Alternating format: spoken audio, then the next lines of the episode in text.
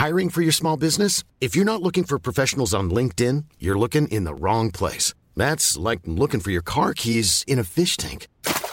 LinkedIn helps you hire professionals you can't find anywhere else, even those who aren't actively searching for a new job but might be open to the perfect role. In a given month, over 70% of LinkedIn users don't even visit other leading job sites. So start looking in the right place. With LinkedIn, you can hire professionals like a professional. Post your free job on linkedin.com slash people today.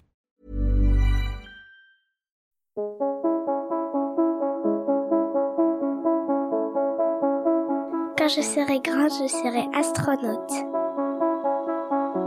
Moi, quand je serai grande, je serai actrice. Bienvenue sur Les Enfants du bruit et de l'odeur. Nous sommes deux amis, Ulrich et moi c'est Priska. Un lundi sur deux, nous abordons avec nos invités les problématiques liées au racisme et aux discriminations que parents, enfants, adolescents et jeunes adultes vivent de la maternelle au banc des grandes écoles. Cet épisode a été enregistré le 6 mars 2021. Mon invitée, Dominique, a un master en commerce et échanges internationaux. Elle s'est ensuite spécialisée en web marketing. Dominique est aujourd'hui consultante en publicité et stratégie digitale et créatrice de contenu mode et lifestyle via son compte Instagram Pomelo Kiwi. Elle se définit comme une blédarde assumée. Dominique a accepté de partager au micro des enfants du bruit et de l'odeur son enfance au Cameroun, suivi du départ pour l'Espagne, sa construction identitaire en tant que personne racisée dans le contexte européen et de la fuite des cerveaux d'étudiants africains vers l'Occident. Alors prenez place et bonne écoute. Bonjour Dominique. Bonjour Friska. Ça va? Oui, et toi? Bah, Écoute, très bien. Euh, vraiment contente de te recevoir ici euh, sur euh, le podcast Les enfants du bruit et de l'odeur. Merci d'avoir accepté l'invitation. Merci pour l'invitation. Je t'avouerai que je me suis dit, elle va dire non. Bah alors, pourquoi? Je t'embête.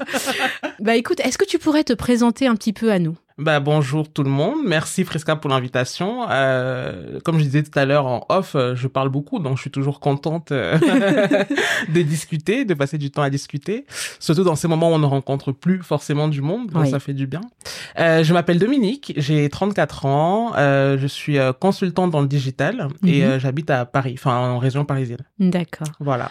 Et du coup, est-ce que tu peux dire par exemple un petit peu ce que tu fais sur les réseaux et autres, te présenter par rapport à ça? Alors, euh, c'est vrai que j'ai mon boulot principal qui consiste à accompagner euh, mes clients sur, euh, c'est plus la partie publicité en ligne. Mhm. Mais à côté de ça, effectivement, j'ai un Instagram euh, du nom de Pomelo Kiwi de surnom de Pomelo Kiwi, euh, où j'ai commencé il y a, je sais même plus te dire, plusieurs années maintenant, mhm. à partager des looks. J'avais un blog à l'époque et puis ça a été un peu une suite logique euh, de mhm. partager sur Instagram euh, des looks, euh, bah ouais, des looks que j'aime bien porter, etc. Et petit à petit, bah la communauté a grandi et aujourd'hui, au-delà du look, on parle aussi beaucoup de confiance en soi, mhm. de prendre du temps pour soi, de self-care, de de lifestyle. On échange sur euh, plein de sujets différents et euh, franchement, c'est super cool. je vous invite à la suivre parce que son compte est juste top. Quoi. Voilà. Et euh, justement, tu m'as parlé un peu de toi assez vaguement, mais mm. est-ce que tu peux m'expliquer un peu qui tu es exactement, comment était la petite Dominique et où est-ce que tu as grandi? Oula, là, il faut que je retourne dans mes souvenirs. alors, j'ai grandi au Cameroun. J'ai mhm. grandi à Yaoundé au Cameroun dans une famille de quatre filles, un petit garçon, enfin mon mhm. petit frère qui n'est plus si petit maintenant, mhm. mais euh, avec euh, mes parents, euh, une enfance plutôt, enfin j'ai des souvenirs plutôt joyeux en mhm. fait. Il y a eu un épisode un peu, enfin moins sympathique on va dire. J'ai perdu une de mes grandes sœurs mhm. quand j'avais 10 ans, mais sinon à part ça une enfance joyeuse, entourée de parents euh, aimants, bienveillants, euh, mhm. enfin une grande une grande fratrie quoi. Mhm. Enfin voilà, j'ai grandi au Cameroun jusqu'à mes 17 ans. D'accord. Ensuite, je suis allé en Espagne euh, rejoindre ma sœur qui elle y vit depuis des années maintenant et j'ai vécu pendant quatre ans. Mhm. Et ensuite, par amour, bah, j'ai déménagé à Paris et je vis à Paris depuis un peu plus de dix ans maintenant. Par rapport à mon enfance, la petite fille que j'étais, j'ai tendance à penser qu'elle a elle n'a pas beaucoup changé en réalité. C'est-à-dire que elle a eu des petites turbulences entre temps, mais euh, en réalité, j'ai toujours été un peu la personne que je suis aujourd'hui, euh, très joyeuse. J'aime être entourée, j'aime passer du temps avec euh, ma famille, avec des amis. Enfin, mm. là-dessus, ça n'a pas, ça n'a pas trop changé. Je pense que j'ai heureusement garder toujours un peu cette innocence de la vie quoi enfin en Mhm. me disant que euh, bah euh, il faut euh, profiter de chaque instant j'ai un côté un petit côté un peu ouais j'ai envie de dire léger quoi enfin Mhm. tu vois qui pour certaines personnes sont un peu un manque de enfin qui sont un peu de la naïveté Mhm. mais en réalité c'est juste parce que je j'estime que la vie est déjà assez compliquée et qu'on Ouais. va pas euh, on va pas la compliquer plus quoi donc euh, ouais il faut en profiter au maximum quoi. Du coup, l'école, ça se passait comment pour toi au Cameroun? C'était cool hein non, mais tu dis ça avec tellement. non, en fait, c'était cool dans le. Enfin, c'était cool. Oui, en réalité, je pense que j'ai toujours été une élève euh, plutôt bonne. Enfin, alors, oui et non. C'est-à-dire qu'il y a eu l'école Ne en nous pas, Ouais, c'est Dominique. ça. Après, j'étais là, je me- j'ai réfléchi, je me dis, ouais, enfin, abuse pas. Non, dans le sens où euh, l'école en elle-même, je, je n'ai pas eu de difficultés à proprement parler Mhm. euh, à l'école. Mhm. Mais c'est vrai que j'ai une adolescence, d'après ma mère, un peu compliquée. C'est-à-dire que. Ah. Tu vois tu vois, à vouloir tout le temps sortir, euh, enfin voilà, à être à traîner avec des amis. euh, Oui. mais j'ai un papa qui est professeur, donc euh, c'est vrai que ça filait quand même assez droit. Il fallait Mhm. avoir des notes qui étaient bonnes. J'étais absolument nul en mathématiques, par exemple. euh, ça, je me souviens bien de, ouais, des, des petites colères de mon père là-dessus, de ses collègues qui l'appelaient pour lui dire, ta fille c'est vraiment une catastrophe en maths. Ah, parce que. D'accord, donc en fait, Ah tes enseignants appelaient. oui, tes parce qu'à une époque, il a été prof dans mon école, en fait. Donc, Ah. euh, si tu veux, c'était compliqué parce que t'es la fille du prof, quoi. Ouais. Donc, tu vois, tu dois faire attention, etc. Euh, j'étais très bonne dans d'autres matières, euh, littérature, philosophie, etc. Mais c'est vrai qu'en mathématiques, j'étais vraiment mauvaise, quoi. Enfin, Mhm. c'est, tu vois. Euh, donc, de ce côté-là, c'est, c'est vrai que, bon, globalement, ça s'est, on va dire, plutôt bien passé. J'insiste vraiment sur le fait que c'était des années qui étaient pour moi joyeuses. J'ai Mhm. créé beaucoup d'amitiés. J'ai quand, quand je compare par exemple avec des amis qui ont elles grandi ici, j'estime qu'elles ont fait face à des problématiques auxquelles moi je n'ai pas eu à faire Mhm. face. Mhm. Donc forcément, on ne se construit pas de la même façon. Tout à fait. Voilà. T'étais dans une école française euh, au Cameroun Alors oui, j'étais euh, dans une école euh, française, Mhm. euh, catholique en Mhm. plus. Donc c'est vrai que oui, c'était assez strict. Enfin, Mhm. mais bon, après j'ai envie de dire le côté strict, on, on, on, on en retire du bon comme du mauvais. Enfin, ça Oui, dépend oui, de où oui. on veut se situer en réalité. Mais oui, oui, c'était dans une école française. Je te pose toutes ces questions parce que je trouve important, quand on parle en fait d'un pays qui se trouve en Afrique, Ouais. de changer aussi de regard parce qu'on a toujours des regards quand on est ici sur le territoire en fait hexagonal en France, Mm. comme si en fait dans les pays d'Afrique on, on vivait des choses horribles euh, et puis avec non mais je sais pas et puis avec des trucs avec la brousse, un imaginaire en fait où les gens n'ont aucune connaissance de, ce- de ne serait-ce que des, pays en Afrique et de comment ça peut se passer. Donc en fait, j'insiste un petit peu sur ton enfance au T'as raison. Moi, c'est que vrai que c'est quelque chose qui m'a toujours. euh, Enfin, quand je suis arrivé en France. Enfin, oui et non. Même quand j'étais au Cameroun et que tu regardes des, télévisions étrangères et Mhm. même en, en arrivant en France, c'est vrai que tu te fais carrément le constat de te dire que la façon dont on dépeint l'Afrique de façon générale, Mhm. toi, pour moi qui avais vécu sur place, je ne m'y retrouvais absolument pas. Enfin, je me Mhm. disais, mais attends, il y a un truc qui va pas du tout entre. Mhm. Je ne dis pas que ce n'est pas une réalité, Mhm. mais sauf que ce n'est pas la seule réalité. Donc du coup, de faire un focus toujours là-dessus et du coup de construire, euh, comme tu dis, l'imaginaire collectif des gens par rapport à ça, je trouve ça dommage parce que moi, sincèrement, j'ai grandi au Cameroun euh, jusqu'à mes 17 ans, mais pourtant je ne me retrouve pas dans cette image de l'Afrique qu'ils montrent à la télé. Enfin, tu Tout vois. Donc euh, effectivement, quand je suis arrivé ici, tu te rends vraiment compte qu'il y a une méconnaissance. Moi, j'ai quand même un camarade qui m'avait demandé si j'étais venu en pirogue. Je lui ai dit, bah écoute, non, enfin, tu vois, il y a des avions, tu vas dans un aéroport, enfin, Il avait quel âge ce camarade Bah, c'est quand j'étais, euh, quand je suis arrivé, euh, il avait 18 ans. On a, Wow. oui, on avait 18 ans à Ouais. l'époque, Mhm. tu vois. Mhm. Euh, mon ex à l'époque avait, fait- avait réussi à faire croire à, à, à un Américain que euh, le Sénégal c'était euh, au Canada. Je veux Wow. dire, c'est, enfin, c'est extrême, mais en réalité, Hmm. euh, je, je sais que, enfin, je sais, je me souviens que j'ai quand même eu à faire beaucoup d'éducation. Enfin, Mhm. c'est- et c'est, vrai que c'est épuisant Mhm. parce que on n'a pas, enfin, on n'a pas envie tout le temps de devoir euh, être en train d'expliquer que euh, d'où on vient, ce n'est pas uniquement euh, ce qu'on voit à la télé. Et puis, Mhm. t'as envie aussi de dire, les gars, faites un effort. Ouais. C'est-à-dire qu'on a un accès aujourd'hui à l'information qui est quand même, euh, enfin Mhm. voilà. Donc pour moi aujourd'hui, j'ai décidé euh, depuis euh, toute l'actualité du BLM de ne plus éduquer quoi. Enfin voilà, chacun se débrouille. Si ouais. tu veux l'information, tu vas la chercher. Les gens doivent faire un effort. Mais oui, oui, t'as raison d'insister là-dessus, hein, parce que pour le coup. Dans la vie, euh, je veux dire, euh, sociale, culturelle, je n'ai pas forcément vu de différence entre Mhm. moi quand je vais au Cameroun et moi quand je suis arrivé en Occident. Mhm. Donc ça veut bien dire que voilà, il y a Mm. pas euh, non plus, enfin il y a pas uniquement cette vision qu'on veut nous faire, à laquelle à on veut nous faire adhérer quoi. Donc je trouvais important aussi que tu expliques un petit Ouais. peu bah, bah, ton enfance heureuse euh, au Cameroun et ta scolarité, et, euh, comme n'importe quelle adolescente en fait euh, que tu trouves dans le monde, parfois avec bien sûr Bien sûr. une culture qui peut être différente des choses, mais en réalité tu vis juste une vie d'adolescente. Ah bah oui, voilà. d'une adolescente normale. Et je Mhm. pense que, en réalité, enfin, si on parle de ces reportages-là qui dépeignent l'Afrique de cette façon-là, etc., un peu, euh, c'est la brousse, machin. Mm. euh, c'est- n'importe quoi parce que, enfin, bref, une fois de plus, euh, c'est pas que ça. Et puis il y a un ensemble de choses qui font que une personne peut avoir une enfance, une adolescence qui est Tout à joyeuse. fait. Il y a la famille, euh, il y a les amis, il y a le cadre de vie. Enfin, tu vois, il y a le fait que tu aies de l'espace. Moi, je vais dans une maison. Mhm. Alors, j'ai une famille qui est plutôt modeste en soi, mais Mhm. c'est pas. Euh, on m'a aussi appris à justement me réjouir des, des petites choses. euh, Enfin, de. Et c'est vrai que ça, ça m'a frappé quand je suis arrivé en Occident. J'avais l'impression que les personnes, les gens étaient focus sur des choses qui étaient pour moi pas si importantes que ça, Mhm. parce que l'essentiel, ils l'avaient en fait. Tu étais au Cameroun jusqu'à ce que tu aies 17 ans, c'est ça Mhm, C'est ça. Après ton bac, tu es parti d'un commun accord en fait avec tes parents pour aller en Espagne. Mais qu'est-ce qui t'a poussé à partir justement du Cameroun? Alors, euh, un commun accord, pas vraiment, parce Ah. que j'ai des parents africains qui te demandent pas ton avis, en fait. C'est-à-dire que juste on te dit, euh, et c'est vrai que moi, je, je l'ai un peu mal vécu. euh, euh, Enfin, sur le moment, je me rendais pas compte, mais avec du recul, je me suis dit, euh, bah en fait, moi, j'étais bien au Cameroun. Mhm. C'est juste qu'on grandit aussi quand même avec ce truc de euh, l'Europe, c'est l'Eldorado, parce que t'as plus d'ouverture professionnelle, parce Mhm. que voilà, enfin, la situation peut parfois être compliquée euh, dans certains pays d'Afrique, etc. Mhm. Donc mes parents m'ont dit, bah ta sœur elle vit en Espagne, tu vas aller la rejoindre. Mhm. Et je me suis rendu, je me suis euh, euh, retrouvé du jour au lendemain à, à laisser mes amis, à laisser ma vie en fait. Enfin, Mhm. et, et pour à 17 ans, je, je- c'est un peu dur. Pour moi, je suis quelqu'un qui est très attaché à sa famille, Mhm. qui aimait passer du temps en famille avec mes amis. euh, Enfin, et du jour au lendemain, je devais euh, bah, abandonner tout ça pour retrouver ma sœur en Espagne. Surtout si tu en avais jamais parlé avant, c'était Non, chose pas vraiment. Enfin, je savais qu'il se euh, préparait à quelque chose et Mhm. que euh, pour beaucoup de familles, quand tu finis le bac, ben oui, on t'envoie faire tes études à l'étranger, etc. Et moi, je trouvais que c'est quelque part c'est un peu une fuite des cerveaux parce que moi, je viens Mhm. d'une école, j'ai fait une école, euh, comme je disais tout à l'heure, euh, privée catholique où je connais beaucoup de personnes qui sont sorties de là et qui aujourd'hui sont des personnes qui ont des postes très haut placés, enfin des personnes extrêmement intelligentes. Mhm. Et tu te dis effectivement, si on passe notre temps à partir, Mhm.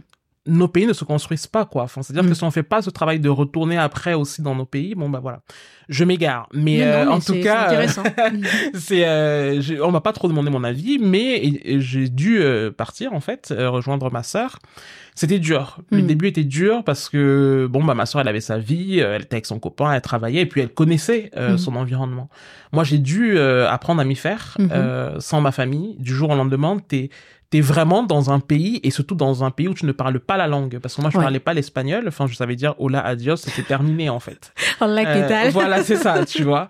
Euh, où il fait froid, où personne ne te ressemble, où et puis je suis pas arrivé à Madrid, je suis arrivé à Saragosse. Madrid, je- c'est encore plus cosmopolite. Mhm. t'as- Enfin et encore, enfin à l'époque c'était pas trop le cas, mais t'as déjà un peu plus de mélange par exemple que à Saragosse, Mhm. qui est quand même la cinquième plus grande ville d'Espagne, mais voilà, qui est Mhm. très euh, blanche, quoi, on va dire.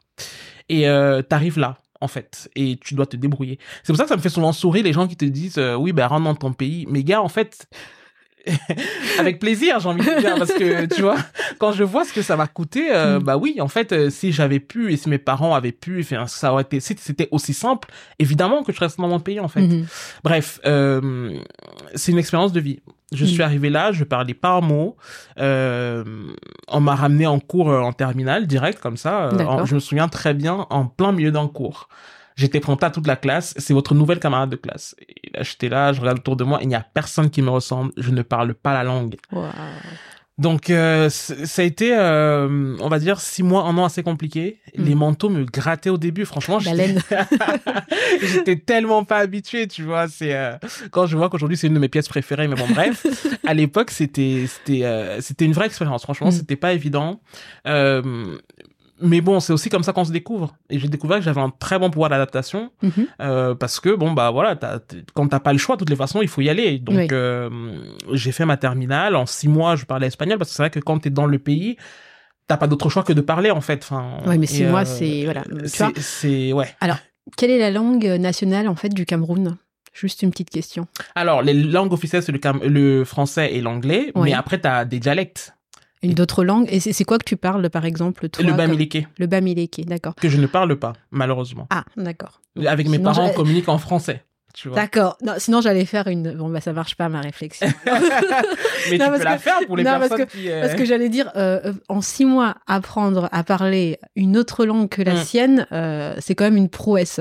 Parce que, bah, par exemple, moi, à Madagascar, la langue officielle, c'est le malgache. Mhm. Euh, et euh, quand il y a beaucoup, beaucoup de Français, par exemple, à Madagascar, eh ben, les gens, au bout de dix ans, même parfois, ne parlent pas un mot de malgache. Ah ouais. euh, c'est juste pour dire Ah bah quand oui. même. Donc, quand tu me dis que six mois, en six mois, t'as as appris en fait que l'espagnol ce et que tu es en train que de voilà. dire, ça veut dire beaucoup, en Mm. fait. Hein. C'est Mm. euh, voilà, c'est et quelque part, oui, tu à l'inverse, il y a des étrangers euh, en, au Cameroun, Mhm. mais eff- effectivement, ils parlent français, donc pour eux, c'est plus simple, Ouais. tu vois, de s'intégrer, de Mhm. parce que la langue, en fait, quand tu ne la parles pas, tu ne t'intègres pas pareil. C'est Mhm. vraiment compliqué, en fait, parce que bah, les gens, ils font pas d'efforts, quoi. Les gens, ils font pas d'efforts, donc c'est à toi, en fait, dans le pays d'accueil, de faire des efforts pour t'intégrer et pour pouvoir justement euh, briser cette barrière-là. Donc euh, voilà, enfin au, bout de six mois, euh, je, je parlais déjà assez bien, enfin pour me, en tout cas pour me faire comprendre, pour avoir des conversations, pour euh, voilà. Euh, j'ai euh, refait ma terminale, donc j'ai eu euh, mon bac et j'ai commencé à la fac.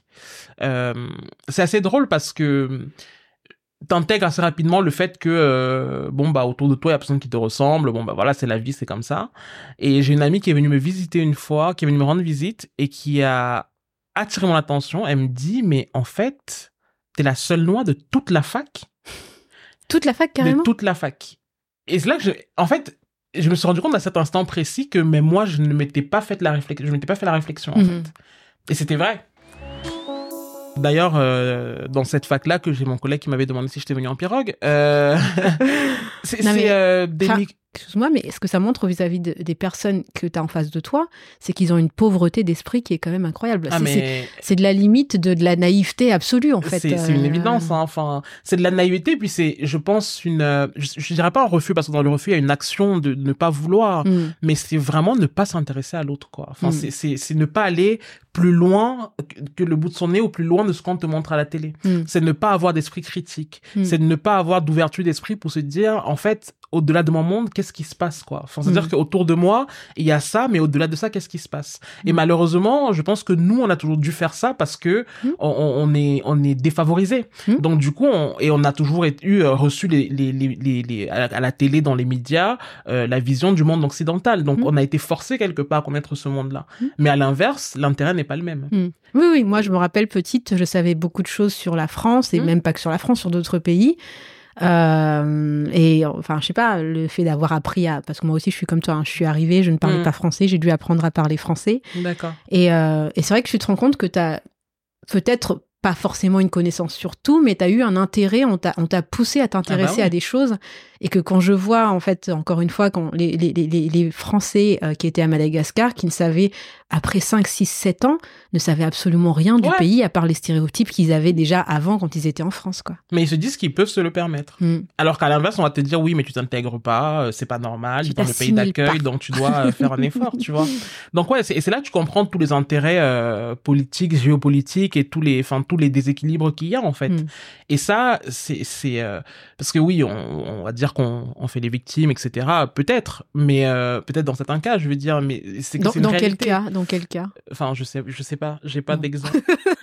Non, non, parce que euh, moi j'ai du mal à me dire que que dénoncer Euh, quelque chose. euh, parce non, que, évidemment. Et, et je pense qu'il faut continuer de dénoncer, tu Mhm. vois. Je vais pas... euh, pour le coup, je suis vraiment pas quelqu'un qui va crier au racisme à tout Mhm. bout de champ, euh, voilà. Je pense qu'il faut analyser la situation et Mhm. que il faut aussi, euh, euh, même nous, hein, que que on arrive aussi à, à faire la part des choses. mhm. Je dis ça dans le sens où, par exemple, moi au Cameroun, j'aurais aimé qu'on mette plus l'accent sur la, la culture africaine, la culture camerounaise, plutôt que de m'enseigner à l'école l'Occident en fait, parce que j'en ai rien à faire. Donc là, pour le coup, pour moi, c'est la responsabilité des pays africains Tout aussi de redonner à leur population, euh, oui, cette envie de connaître leur histoire, ce, ce, tu vois, enfin, Mm. et qu'on se, on se retourne un peu plus euh, sur, euh, sur nous-mêmes, Mm. sur euh, les richesses qu'on a, quoi, parce qu'elles sont tellement énormes, enfin. Mm. Et, et voilà, je, je pense qu'il y a, voilà, qu'on qu'on arrête de se dire que euh, il y a, c'est toujours mieux chez l'autre, parce que chez nous, c'est ce qui pousse super aussi à- à vouloir partir Ouais, et, à, et à idéaliser, à fantasmer en fait l'Occident. Alors que bon, en réalité, euh, voilà.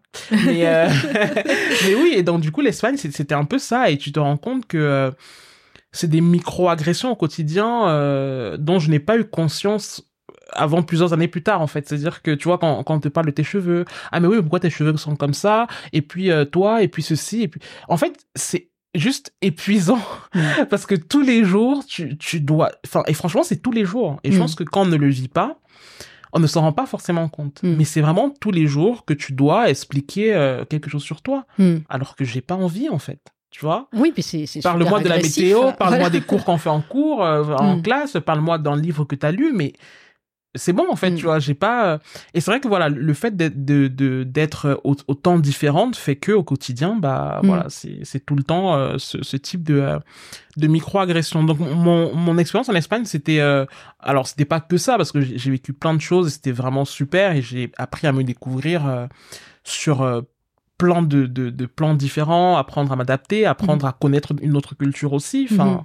euh, à découvrir des choses que je ne, je ne connaissais pas forcément avant, tu vois. Donc, euh, je- au point où euh, j'ai j'ai des amis avec qui j'ai grandi au Cameroun qui aussi sont aujourd'hui aussi en, en France, euh, qui me traitaient souvent euh, de, de un peu de blanche, quoi. Mhm. Genre, tu fais les choses comme les blancs parce que tu vois, Ah, j'aimais faire des expos, euh, j'aimais, Ah. voilà, tu vois. Mhm. Donc euh, bon, Ah, mais ça, c'est encore une fois des esprits. En fait, c'est. mais le- oui, c'est Mais, euh, mais c'est aussi intégré, on, a intégré des choses en disant que ça c'était interdit pour Mm. nous. c'est ça. Et, euh, et malgré tout, le regard de l'autre nous forge aussi à penser euh, que nous, on a le droit à ça, à ça, Mm. et, et on ne peut pas sortir. Parce que si on sort de, de, de, de ces, de ces barrières, on va dire des De cases, ces cases, ouais. voilà, et ben en réalité, on, on- on devient, on veut imiter l'autre, on veut être comme Exactement. des blancs. Et, Et c'est pour ça euh, que je pense que c'est primordial de se définir soi. mm, Et c'est là où je trouve ça important euh, qu'aujourd'hui on ait des espaces comme euh, peuvent l'être des podcasts, comme Mhm. là, euh, comme Instagram, Mhm. comme parce que ça permet à chacun et à chacune de prendre la parole pour se définir, pour Mhm. éviter en fait qu'on nous mette dans des cases Mhm. et de se laisser définir par d'autres personnes. Parce que quand tu me dis en tant que ami que je me comporte comme une blanche parce que je fais une expo, ça veut dire quoi en fait? Pour moi, ça ne veut rien dire. Parce que se faire une exposition, c'est parce que bon bah t'aimes l'art, t'aimes le beau, tu veux Mhm. te cultiver, tu veux aller un peu plus loin, découvrir d'autres choses. Enfin, ça dit quand même beaucoup plus de toi que juste Mhm. de dire tu fais comme les blancs, qui est quand même assez réducteur Mhm. et assez euh, ouais, ça t'enferme en fait dans, dans une case. Et euh, oui, je pense que c'est important de de de pas juste sourire à ça et de pousser la discussion, de, de, de remettre ça en question et de dire à ton ami ça veut dire quoi? Parlons-en en fait Mm. parce que euh, juste le dire comme ça euh, voilà c'est pas euh, et c'est des choses que pendant longtemps j'ai laissé couler parce que bon bah voilà t'as t'as t'as la flemme quoi t'es fatigué et puis parfois bah, t'as t'as pas les arguments aussi hein. enfin moi j'ai grandi j'ai lu euh, j'ai côtoyé les bonnes personnes Mhm. j'ai euh, voilà et donc j'ai aussi compris beaucoup de choses mais c'est vrai que euh, aujourd'hui je ne répondrai pas pareil à ce camarade qui m'a dit si j'étais venu en, qui m'a demandé si j'étais venu en pirogue tu vois donc Mhm. euh, c'est euh, parfois je me lève le matin je me dis que waouh je suis fier en fait d'être euh, noir parce que t'apprends tellement de choses en l'étant Mhm. et tu te forges tellement différemment que ouais c'est c'est important quoi Mm. Mm. Quand t'es venu en France, c'était à quel âge à peu près? Alors je suis arrivé en France à moi j'ai un- j'ai j'ai une mémoire vraiment euh, toute pétée et euh, j'avais euh, je sais plus la vingtaine je devais avoir 20 22 23 Donc tu, tu es arrivé en France à Ouais. 23 ans et c'était pour des études aussi. Hein Oui, c'est ça. En Mm. gros, euh, j'ai fait jusqu'à ma licence en Espagne et puis après, j'ai continué le, le master en, en France. D'accord. 21 ou 22 plutôt, je, je dirais. D'accord. Et, et là, c'est fou parce que, en fait, en y repensant à chaque fois, je me dis, j'ai eu l'opportunité de vivre plusieurs vies. Mm. Tu vois, j'ai grandi au Cameroun, après je suis arrivé en Espagne, c'est une expérience euh, complètement folle. Et puis après, je suis arrivé en France, où là, je me c'était un mix en fait entre l'Espagne et le Cameroun Mhm. dans le sens où, pour le coup, c'est beaucoup plus mélangé, en Mhm. fait. Et t'as beaucoup plus de personnes racisées, t'as beaucoup... Et c'est ta culture, en fait, quelque part, parce que Mhm. nous, on, est, on a été sous euh, colonisation française, donc il y a Oui. beaucoup de choses où euh, tu connais déjà depuis que t'es tout petit, Mhm. ch- chose qui n'était pas le cas en Espagne. Mhm. Donc c'est vrai que c'était une expérience complètement différente. Mhm. Euh, d'avoir des amis noirs en France, c'était trop cool. Mhm. Euh, d'avoir des magasins où tu peux trouver des produits pour tes cheveux. Mm. D'avoir des personnes qui savent coiffer tes cheveux. D'avoir... Parce que ça, en Espagne, c'était pas du tout le cas et c'était une galère. Enfin, à Saragosse, parce que à c'est comme si à Caen, par Mm. exemple, moi, mon- Oui, quand j'étais jeune vrai. en France, à Caen, euh, clairement, j'avais, j'arrivais pas à trouver des personnes pour me coiffer. Trouver du maquillage pour peau noire, je n'ai pas trouvé. J'ai dû, Oui, euh, c'est vrai. quand j'étais étudiante, j'ai travaillé en parfumerie. C'est moi qui ai fait venir Black Up, par exemple, et j'ai dû en fait euh, batailler avec euh, Printemps de Caen, avec Monsieur Chamla. et, et d'ailleurs très très très très accueillant parce qu'il a fini par me dire bah oui, Priska, euh, on va installer un, sta- un stand Black Up. Vous avez Trop tout à fait raison. Et c'était le premier Mm. stand à Caen où en fait il y avait du maquillage pour peau noire. Et euh, parce que voilà, parce que j'étais une personne noire Oui, et alors que j'ai dû faire venir. c'était, euh, Voilà, c'est ça. Oui, non, je pense que oui, il y a le, il y a le côté aussi euh, que ce soit Saragosse et que euh, moi, moi, je vois ma sœur. euh, une fois de plus, quand tu ne vois pas des personnes qui te ressemblent, tu ne peux pas t'identifier, tu peux pas. Enfin, moi, je vois ma nièce qui est métisse. Mhm. euh, qui me disait encore il y a deux ans, euh, Tata, les filles à l'école, elles se moquent de mes cheveux, alors que moi, j'aime trop mon afro et j'aime trop te voir avec un afro. euh, et elle a 7 ans et elle Mhm. commence à se construire. Mhm. Et du coup, quand elle vient à Paris, elle me disait, waouh, c'est trop bien parce qu'il y a des petites filles qui me ressemblent. Voilà. Tu vois, et ça, ça, ça dépend où quelque tu chose es. m'avait touché parce que Mm. je m'étais dit, euh, effectivement, tu ne grandis pas pareil, quoi. Enfin, Mm. tu ne grandis vraiment. Ton estime de toi n'est pas la même, en fait. Euh, et euh, oui, c'est vrai que ça, quand je suis arrivé à Paris, euh, je, je, enfin, c'est l'espagnol n'y va pas de main morte, quoi. Il Mm. est vraiment, enfin. Alors Mm. qu'en Espagne, le racisme, enfin en France, le racisme, moi, il est un peu plus hypocrite. Il est plus sournois. Il est plus, euh... bah, c'est du racisme ordinaire, quoi. Mm. C'est-à-dire que tu peux ne pas le voir parce que on est toléré, quoi. Tu vois, Mm. t'es pas totalement accepté, mais t'es, voilà, Mm. c'est, c'est un peu. euh, Mais euh, sur le racisme en France, tu as tout à fait raison, il n'est pas, fran- il est pas toujours, pas Mm. toujours frontal. Et euh, c'est un petit peu le côté de la goutte d'eau, tu vois. Je sais Ouais. pas si tu connais cette histoire de torture, où, où on te met une petite goutte d'eau régulièrement, tu sais, qu'elle Ouais. tombe en fait petit à petit, sauf qu'elle creuse, tout Ouais. pareil. Et c'est, ouais, c'est ça, voilà. exactement. C'est, non, mais vraiment, enfin. Mais euh, toujours est-il que, enfin voilà, moi quand je suis arrivé ici, c'était, c'était, ouais, je me sentais un peu plus à la maison, Mm. on va dire que hum, qu'en Espagne. Et pourtant, l'Espagne aujourd'hui, pour moi, c'est, euh, c'est, c'est mon pays, quoi. Enfin, c'est chez moi, en Mm. fait. Je retourne assez souvent et je m'y sens bien. D'accord. mais je ne me je ne verrais pas y vivre enfin voilà.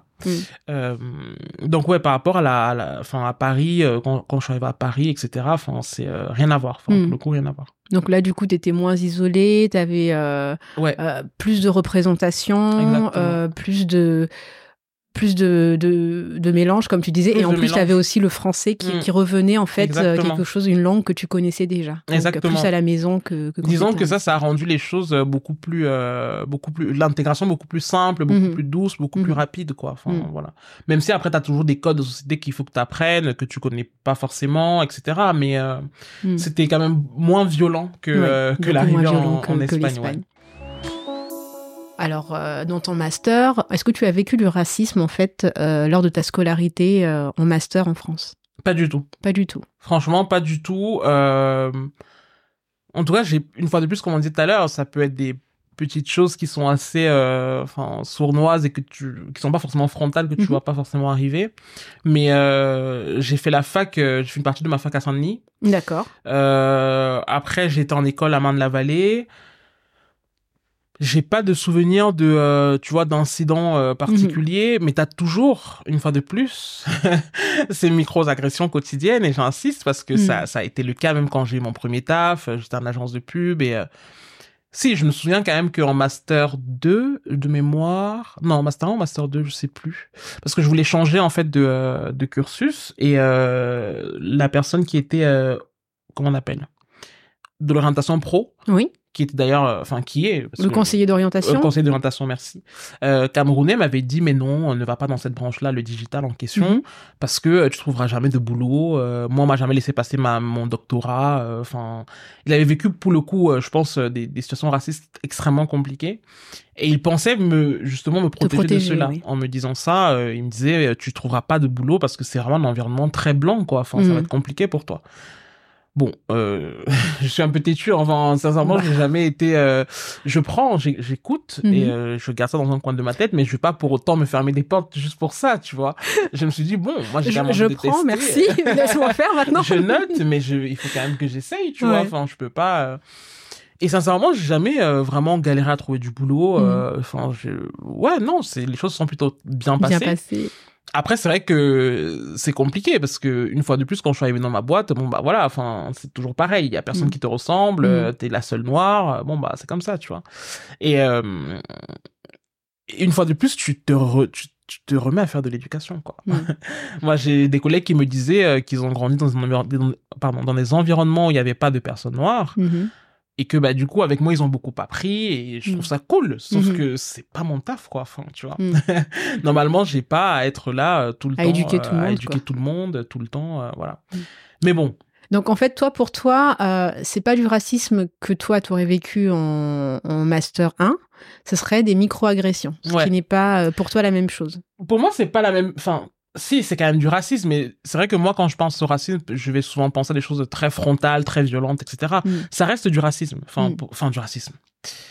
Donc micro-agression, c'est pas racisme. Non, mais t'as le droit sais pas, en fait. hein. non, non, c'est juste que euh, je réfléchis en même temps parce que euh, quand je pense à ces personnes-là, il y a pour moi de l'ignorance Mm. et la volonté de blesser. Donc il y a une volonté quand même de blesser. euh, Dans, pour moi, dans les, enfin, quand j'imagine le racisme, il y a une vraie volonté de faire du mal, quoi. D'accord. de, euh, Voilà. je ne t'accepte Mhm. pas, t'es différent et j'ai pas envie, en fait. Pour toi, le racisme, ce serait en fait le Front National euh, directement. c'est ça, je sais pas. non, mais j'essaie de ouais, comprendre. non, après, non, non, dans le sens où il y a, y a, t'as des, comment je vais dire, t'as des niveaux, en fait. Moi, je le vois comme ça. Mhm. T'as des niveaux. Et donc, oui, le niveau du Front National, bon, là, pour le coup, c'est, on peut plus rien faire pour eux, c'est terminé, c'est ciao. Après, dans le racisme ordinaire, pour moi, t'as une grosse part quand même d'ignorance. De personnes qui, euh, oui, en fait, euh, elles ont pas été confrontées, elles savent pas. Mm. Et en réalité, elles ont pas vraiment cherché, quoi. Et c'est un peu ça que moi je leur reproche, c'est de Mm. se dire, euh, j'ai une personne noire à côté de moi, je vais en profiter pour lui poser des questions, pour savoir, j'ai la curiosité d'eux, Mhm. alors que tu pourrais toi-même aller faire des recherches en fait, enfin, tu vois, et que bon bah tu pourrais te, te renseigner, etc. Donc je dirais que c'est plus ouais du racisme un peu ordinaire, systémique, euh, Mhm. plutôt que le racisme. euh, Enfin, je sais pas comment l'appeler. euh. C'est pas du dur.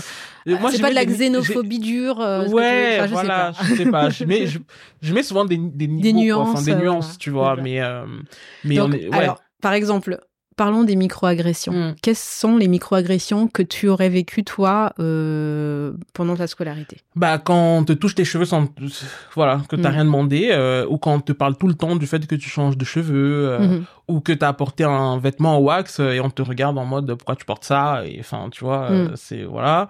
Ce type de choses, en fait, Mm. tu vois, qui, euh, où t'as toujours besoin de te justifier ou de, ou de t'expliquer, ou Mm. que tu sens un regard posé sur toi, ou, enfin, tu vois, Mm. c'est, ouais, moi je le vis vraiment comme des micro-agressions, quoi. Mhm. Ouais, c'est de devoir faire l'éducation des C'est autres. ça. Et, euh, et, et c'est vrai que, enfin, moi, je suis d'accord avec toi aussi dans le sens où euh, c'est, en fait, les gens se disent qu'ils sont tout seuls à avoir fait ça. C'est ça. Sauf que t'en as combien dans la journée C'est exactement ça en fait. Et je pense que c'est vrai. T'as raison. Les gens ils s'imaginent pas que euh, pendant toute ta journée ça va être comme ça plein de fois en fait Mm. et qu'au bout d'un moment bah c'est juste pesant quoi Mm. parce que euh, t'as pas à vivre ça juste pour le fait d'être toi Mm. t'as pas choisi et je pense que les gens l'oublient souvent on n'a pas choisi d'être noir enfin, Mhm, on en est mhm. fier et c'est Mhm. super mais c'était pas un choix en Mhm, fait et mhm. ces personnes-là auraient pu naître na- noires aussi en réalité il y a il y a rien qui fait que enfin tu vois il y a pas de c'est comme ça c'est tout Mhm. et, et, et je trouve ça aberrant que en 2021, on en soit encore à devoir expliquer ces choses-là, quoi. Enfin, Mhm. c'est c'est quand même fou, tu vois, quand tu Ouais, penses, ouais. tu te dis mais- c'est quand même dingue, quoi. C'est, je sais pas, tu vois, juste, c'est pas, je sais pas comment expliquer. C'est pas comme si tu dis, euh, j'ai cho- et encore, on n'a pas le droit de juger qui que ce soit, mais euh, à la limite, on pourrait me dire, euh, oui, j'ai choisi de d'être, euh, j'en sais rien, punk et de m'habiller en mode euh, complètement Mhm. noir, machin, voilà. Mhm. C'est un choix. Mhm. Et encore, une fois de plus, on n'a pas à questionner ça. Chacun fait ce qu'il veut, tu vois. Mais là, pour la, la race, la couleur de peau, je trouve que c'est encore, enfin, d'en être encore là, je, je- enfin, je comprends pas en fait. C'est vraiment, ça me dépasse. Ça me dépasse vraiment. Je me suis toujours dit, j'aimerais bien savoir ce que ça fait de se fondre dans la masse. Mhm. Parce que tu vois, je suis dans des environnements où, euh, en général, je ne ressemble pas aux gens qui m'entourent. Mm. Euh, depuis, du coup, mes 18 ans, dans le sens où, euh, et même plus jeune, j'ai toujours été euh, un peu ronde. Enfin, après, là, bon, voilà, tu me vois, je suis grosse. Je suis une femme, je suis dans un environnement de professionnel qui est très masculin. Euh, je suis noire, je suis dans un, un environnement pro qui est très blanc. Et parfois, je me dis, ça fait quoi, en fait, de, juste être fondu dans la masse, Mm. tu vois, qu'on ne te regarde pas, euh, pour euh, voilà, que tu n'aies pas à faire d'efforts pour. J'aimerais bien savoir à quoi ça ressemble en fait ce, Mm. ce, ce truc-là, ce sentiment-là. Et c'est vrai que je, je ouais, parfois je, je me rends compte que je c'est quelque chose que je ne ressens pas souvent. D'accord. Donc Et- même au Cameroun, en fait, tu n'avais pas l'impression d'être dans la masse? Oui et non, enfin à part vraiment cette histoire de quand j'ai commencé à prendre du j'ai commencé à prendre du poids très jeune avec l'adolescence Mhm. etc. Euh, c'est vrai que parfois oui je me rendais bien compte que euh, par rapport à mes copines bon bah voilà même si c'est encore c'est moins prononcé que Mhm. ici parce que les, Oui. les formes sont un peu plus diverses. Mhm. Et une fois de plus, entouré de personnes noires, entouré de femmes grosses et noires, on ne se construit pas pareil que quand c'est l'inverse. D'accord. Donc c'est vrai que moi, j'ai jamais vraiment eu ce... ce euh, C'est-à-dire que oui, je vois que ma copine, elle est plus mince, mais ça ne me Mhm. crée pas non plus un problème. Enfin, Mhm. tu vois, parce qu'on on ne m'a pas euh, euh, martelé que, en fait, euh, pour Oui. être heureuse, il faut que je sois mince. Voilà, Enfin, vois ce que je veux dire? Il n'y a pas ce côté culte de la minceur qu'il y a en France. voilà. Exactement. Et, et c'est vrai que du coup, parfois, quand j'en parle sur Instagram et tout, quand on me dit mais comment t'as fait pour avoir cette confiance en toi, je me sens un peu comme une arnaqueuse parce que je n'ai Mm. pas ce, ce- cet avant-après Mm. de dire euh, j'ai vécu ça euh, trop mal et puis après, euh, enfin voilà. Mhm. Non, je, je oui, j'étais différente et tout, mais ma mère m'a toujours appris à marcher la tête haute, à être Mhm. fière de moi et euh, à trouver en fait, enfin, à me préoccuper de ma santé mentale et à trouver ma réussite dans le fait de me sentir bien et de faire les choses bien et pas forcément juste dans mon corps, parce que encore heureux, on est beaucoup plus que juste son corps. C'est le genre de conversation que tu avais avec ta maman, de, de se dire, oui, ma fille, en fait, tu es autre que juste un corps? Ou euh, c'était pas dit de cette façon C'était pas dit de cette euh, façon, mais euh, dans l'éducation que j'ai reçue, ce sont des choses qui revenaient souvent. hmm. de euh, pas que à moi, hein, à mon Mhm. frère, on a tous eu la même éducation. C'est euh, voilà, euh, marcher la tête haute. Dans certaines situations, vous allez toujours devoir faire plus que les autres. Euh, donc, euh, enfin voilà, Mhm. soyez heureux euh, malgré que parfois vous aurez pas tout ce que vous voulez ou comme les ou les choses ne se passeront pas comme vous le voudrez. Mais vraiment travailler à être heureux quoi parce que c'est Mhm. important et c'est euh, voilà donc moi j'ai aussi cette éducation là donc c'est vrai qu'en grandissant c'était ça ma direction Mhm. euh, ce qui ne veut absolument pas dire que euh, il faut pas prendre soin de son corps qu'il ne faut pas euh, Mhm. Sauf que c'est quelque chose d'assez complexe et de très personnel. Mhm. Donc chacun se gère quoi, comme on dit, Oui. tu vois. Chacun gère son truc et euh, voilà. Mais euh, ouais, en fait, et surtout le fait de, de même si ma mère ne me l'avait pas dit, de moi j'avais des tantes qui étaient euh, aussi grosses, Mhm. ma mère l'est, euh, enfin Mhm. tu vois, de le voir, je pense que ça le normalise aussi quelque Tout à part. fait. Tu Mhm. vois, ça, ça ne crée pas en fait cette guerre Mhm. euh, que que j'ai pu euh, ressentir pour certaines personnes ici en Occident Mhm. ou des personnes qui ont grandi avec des parents qui leur disaient mais tu vas jamais réussir parce que t'es Mhm. grosse ou parce que t'es différent ou Mhm. différente donc ouais on ne se construit pas pareil D'accord. on ne se construit pas pareil Est-ce que tu as eu l'impression qu'il y avait une différence de comportement, euh, de, de confiance en soi et de construction Ouais. entre une personne qui serait noire en France Mm. et qui serait née en France Mhm. et une personne noire qui serait née ailleurs? Clairement Ouais. clairement et moi je me suis souvent dit euh, waouh j'ai eu la chance de ne pas avoir grandi ici en fait Mm. moi je l'ai vraiment non mais quand j'entendais des histoires je me disais euh, ah ouais j'ai pas envie en fait Mhm. je tu vois euh, Parce que Parce qui te racontait des histoires, par bah, exemple des copines noires en fait Mhm. de, de ce qu'elles ont vécu en grandissant ici euh, selon l'endroit où elles vivaient hein. enfin parfois dans des petites villes parfois dans la campagne parfois à Paris Mhm. mais elles ont toutes le même récit c'est-à-dire qu'à un moment donné dans leur vie enfin dans leur enfance ou dans leur adolescence elles ont été confrontées à des à des actes racistes euh, vraiment forts ou encore euh, comme on disait tout à l'heure à des micro à des micro agressions de même à l'école enfin Mhm. tu vois des enfants qui veulent pas jouer avec elles parce qu'elles sont noires Mhm. euh, et encore aujourd'hui, enfin, j'ai des enfants, des amis qui ont des enfants et qui revivent encore les mêmes choses. Mhm. En fait, ça s'arrête jamais, tu vois. Ou euh, par, par par rapport à leur coiffure, de venir avec un afro à l'école et qu'on te dise euh, non, il faut que tu te coiffes, ça c'est pas une coiffure. Tout à l'heure, je parlais des micro-agressions même pour moi, pareil, tu vois, je, des trucs que tu tu comment dire, tu intériorises en fait quand tu te dis je vais commencer un boulot, tu te poses toujours la question de ton cheveu. Tu vois? Ouais, comment Je- tu vas te ouais, coiffer Est-ce c'est que ça. ça va être T'as beau être déconstruit, etc. Tu travailles, enfin, en tout cas, moi, je parle pour moi. Mhm. Je- J'estime euh, faire un travail sur moi, être assez déconstruit sur plein de sujets. Mhm. Et pourtant, c'est encore une question que je me pose aujourd'hui. Quand j'ai un nouveau boulot, euh, de me dire, euh, ah ouais, il faut que je me tresse ou il faut que je fasse quelque chose, quoi. Enfin, le premier jour, en tout cas, au début, Mhm. Je peux pas leur montrer ma personnalité comme ça dès le départ. Mhm. Débarquer avec mon gros afro, tu vois, il faut que je les prépare. Faut... Ouais. En fait, on est tout le temps en train de les préparer, quoi. Mhm. On est tout le temps en train de... Attends, il faut qu'on, tu vois, qu'ils qu'ils Pour qu'on m'accepte, en fait. ouais, c'est ça. Au fur et à mesure, faut. Moi, j'ai vu Nana éclater en sanglots dans un magasin de produits euh, capillaires Mhm. pour pour nos cheveux en fait. Mhm. Euh, je sais plus de quoi on parlait et je lui disais bah je vais prendre ça parce que j'ai envie de faire cette coiffure là machin. Et elle était à côté en train de regarder des trucs et là elle s'est mise à chialer Mhm. et je lui dis mais ça va et tout? Elle me dit non, je trouve ça juste super qu'en fait tu puisses penser à aller bosser avec ces cheveux là alors que moi je ne peux pas aller travailler comme ça.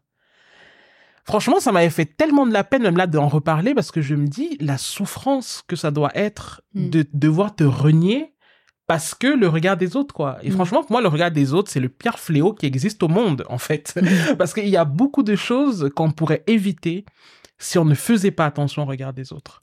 Et euh, beaucoup de mes amis ont vécu ces choses-là une fois de plus par rapport à ça. Même en étant adolescente, euh, se pose la question de euh, des sorties, de la drague, euh, des Mhm. garçons ou les filles, enfin Mhm. peu importe son orientation sexuelle, de se dire que parfois on n'est pas celle qui qu'on choisit quoi dans la bande. Mhm. Tu vois, j'ai des amis qui m'ont raconté ce genre de choses. Et donc, du coup, tu grandis une fois de plus pas de la même façon. Parce Mm. que tu, c'est, c'est, c'est un bagage que tu traînes, en fait. Mm. Qu'il va falloir à un moment donné te poser pour déconstruire et te dire que tu vaux plus que ça et que ta personne ne se résume pas à ça, en Mhm. fait. Et que c'est OK de, de, euh, oui, bah, de pas se faire autant draguer que sa copine blanche, que sa copine métisse, etc. Ou de que sa copine mince quand t'es grosse. Mhm. Enfin, mais ça ne te définit pas quoi. Et Mm. je pense que c'est vraiment important de se détacher de son passé de, du regard des autres de- enfin c'est un travail qui pour moi est extrêmement important à faire. Compliqué super dur parce que on vit dans une société qui n'arrête pas de nous rabâcher euh, toutes ces choses là mais qui est nécessaire. C'est à dire que c'est impossible pour moi hein, c'est vraiment un avis personnel mais c'est impossible d'avancer et d'être heureux ou heureuse en traînant ça quoi enfin Mm. en tout cas je vois pas comment ce serait euh, comment ce serait possible. Mais c'est vrai que oui, par rapport à mes copines qui ont grandi ici, il y a beaucoup de fois je me suis dit, Ouah, bah, heureusement que j'ai pas grandi là, en fait. Mm. Parce que je pense que ça, les choses auraient pas été pareilles. Mm.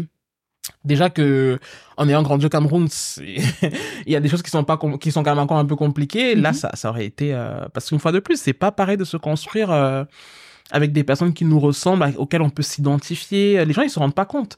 Mais à la télé, t'avais, enfin, il y a personne, tu vois, il y avait, clairement, oui. tu vois, euh, c'est pas comme aujourd'hui avec les réseaux sociaux, c'est trop bien. C'est, c'est la vie. J'aurais Mhm. aimé que tout le monde ait ça, qu'on ait tout Mhm. ça plus jeune. Mais euh, ouais, c'est, pas la même chose. Justement, au Cameroun, est-ce que tu avais des livres avec des représentations, avec des enfants noirs, euh, euh, des enfants noirs au Cameroun? Est-ce qu'il y avait ce genre de choses? Est-ce qu'il y avait des, des, des- des dessins animés? Il y avait tout ça? Il y en avait, mais pas beaucoup. Hmm. Il y en avait, mais pas beaucoup. Et puis, on grandit quand même avec ce petit truc de euh, l'Europe, c'est mieux, quoi. Mm. Donc euh, à la télé, etc. euh, c'est souvent des chaînes étrangères qui passent. euh, Enfin, tu vois, Euh, parce que à l'époque, euh, on, on dénigrait beaucoup euh, l'art africain. Enfin, alors Mm. qu'il est- il existait. Mhm. Il était peut-être perfectible sur certains, sur certains aspects, mais comme tous les arts, en fait, l'art, pour moi, il, il n'est pas parfait. Mm.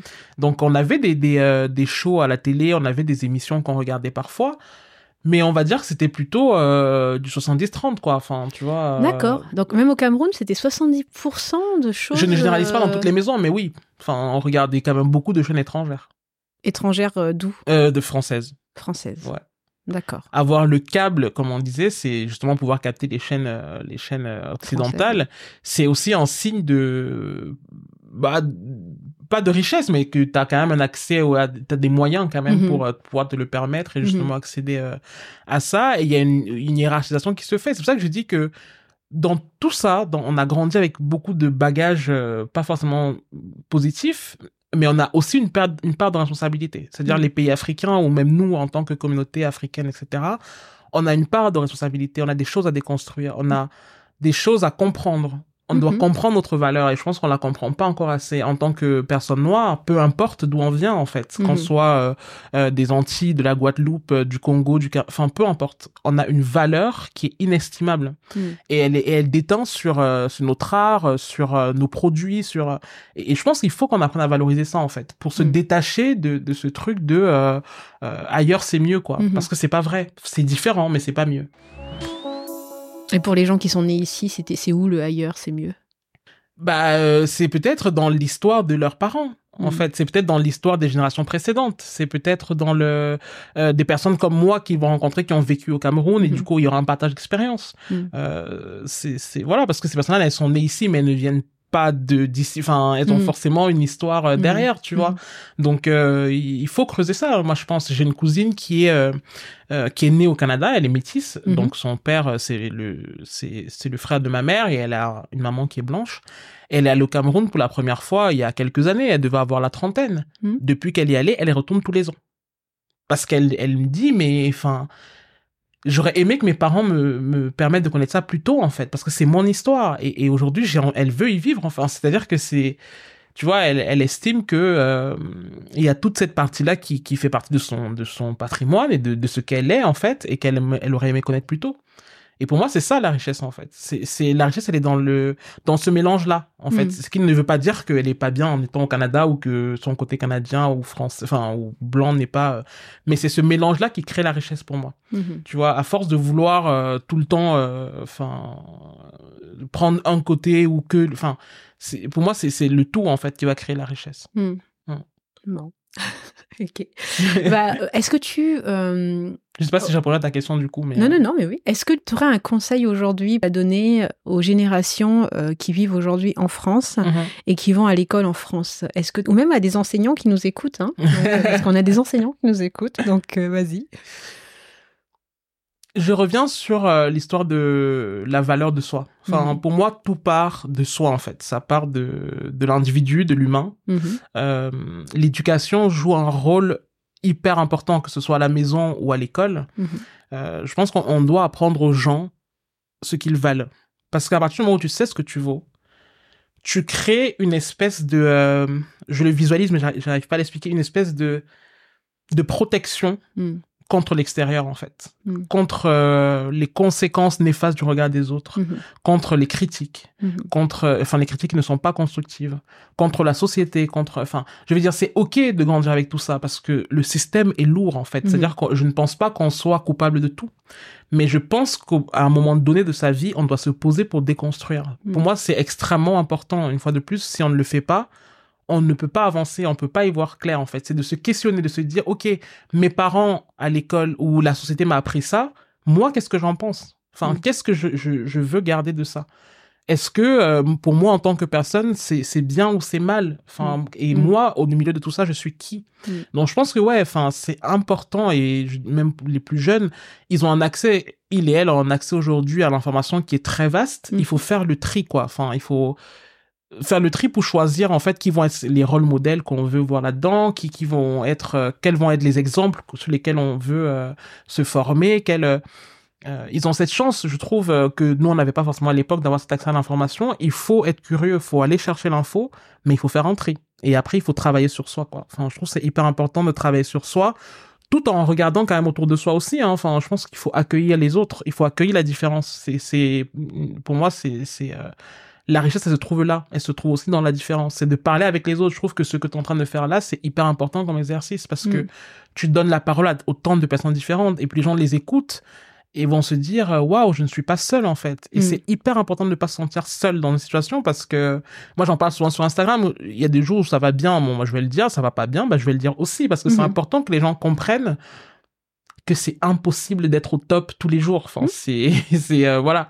Et euh, je pense que ça réconforte de se dire qu'on n'est pas seul. Et puis ça donne des pistes de, de réflexion, de réflexion, de se dire ah peut-être que si elle a fait comme ça et que ça marche, peut-être que je pourrais essayer ça ou peut-être que non. Ou enfin voilà. Donc euh, tout part de soi en fait. Mm. Je pense qu'il faut déjà soit être bien pour pouvoir être bien avec les autres quoi. Mm. Et est-ce qu'on peut être bien euh, dans une société où on est euh, représenté nulle part et où notre place ou notre personne est questionnée tout le temps? Je pense qu'on peut l'être. C'est très compliqué, c'est dur, mais je pense qu'on peut l'être.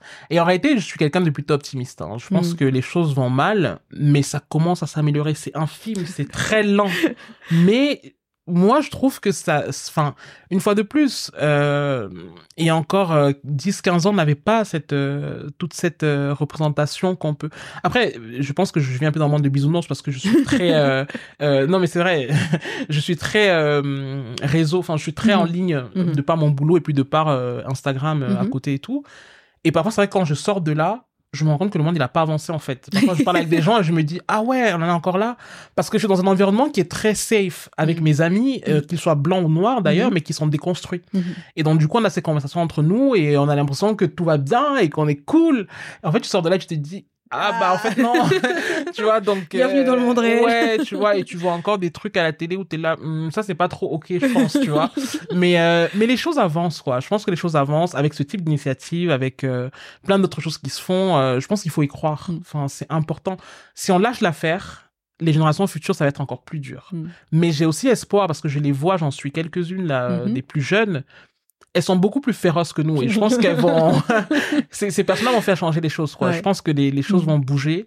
Donc je pense qu'il faut y croire. C'est dur, c'est compliqué, mais euh, on est beaucoup plus fort que ça. Enfin, tu Mhm. vois, en réalité, on est beaucoup plus fort qu'on ne le pense. Et euh, de toute façon, on ne sait pas faire autrement que bousculer les choses, tu vois. Donc on, va juste continuer de le faire, quoi. on n'a pas le choix. C'est une réalité, on n'a pas le choix. Donc en fait, le petit conseil, c'est quand même de bien s'entourer pour être dans un monde de bisounours.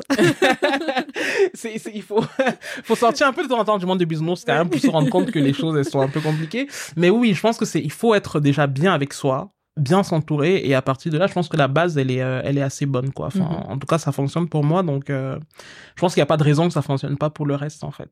Ok. Voilà. bon, bah, écoute, merci beaucoup Dominique. Merci à toi. Et puis, euh, pour tous ceux qui nous ont écoutés aujourd'hui, n'hésitez pas à nous mettre 5 étoiles. 5 étoiles. Hein, Dominique, il faut mettre 5 Cinq. étoiles. Si Voilà. c'était possible de mettre même plus, euh, mais 5, 5 c'est Allez, bien. mettez des étoiles sur Apple Podcast. Et puis, euh, surtout, si vous avez des questions, n'hésitez pas à nous envoyer sur les enfants du bruit et de l'odeur gmail.com et on se retrouve sur les réseaux Insta, Facebook et puis euh, sur la boîte mail. Voilà. À très bientôt, les amis. Salut. Vous venez d'écouter Les enfants du bruit et de l'odeur. Si le podcast vous a plu, alors soutenez-le. Partagez autour de vous. Suivez-nous sur Instagram. Vous pouvez même envoyer vos questions ou vos réflexions. Et surtout, mettez-nous une pluie d'étoiles et de beaux commentaires sur vos applications de podcast.